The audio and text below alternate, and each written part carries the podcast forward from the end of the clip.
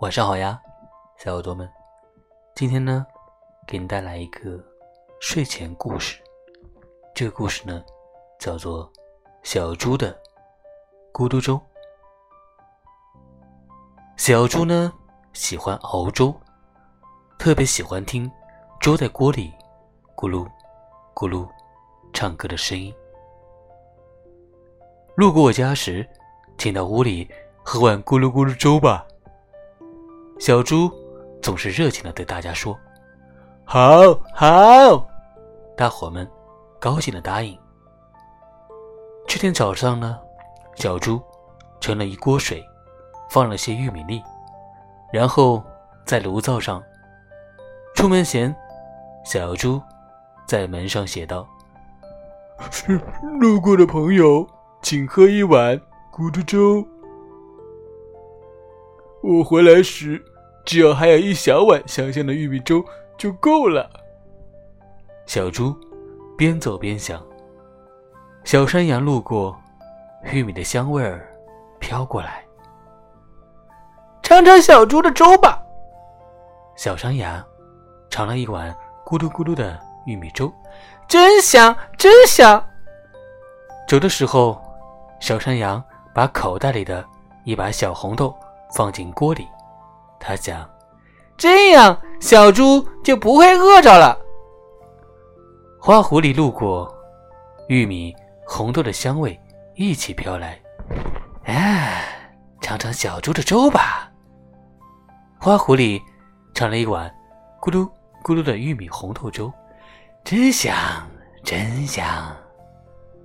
走的时候，花狐狸把口袋里的一小把青豆。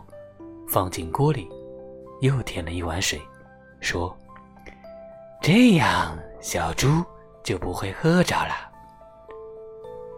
野兔路过，尝了碗咕噜粥，走的时候呢，在锅里放了一把红枣。灰鼠呢路过，尝了碗咕噜粥，走的时候呢，在锅里放了一小把松子。那锅咕嘟粥一直在咕嘟咕嘟的唱着喷喷香的歌。路过的小动物一个一个进来尝着粥，一个一个放进了自己的礼物。傍晚，小猪回来了，老远老远就闻到玉米、红豆、青豆、红枣、松子的香味从屋子里飘出来。嗯，我只是煮了玉米粥呀，怎么有这么多香味呢？嗯嗯，好香啊！小猪想，他赶紧的跑进屋子里，掀开锅盖，啊，一大锅香喷喷的咕嘟粥，这是谁煮的咕嘟粥啊？小猪高兴极了，这可比我煮的香多了。嗯嗯嗯，真香。好了，今天的这个睡前故事呢，就给你讲这了。小猪呢是一个善于分享的人，而善于分享人呢，各种小动物又懂得感恩，所以说呢，独乐乐不如众乐乐。希望小耳朵们你也同样如此。我们明天再见啦，晚安。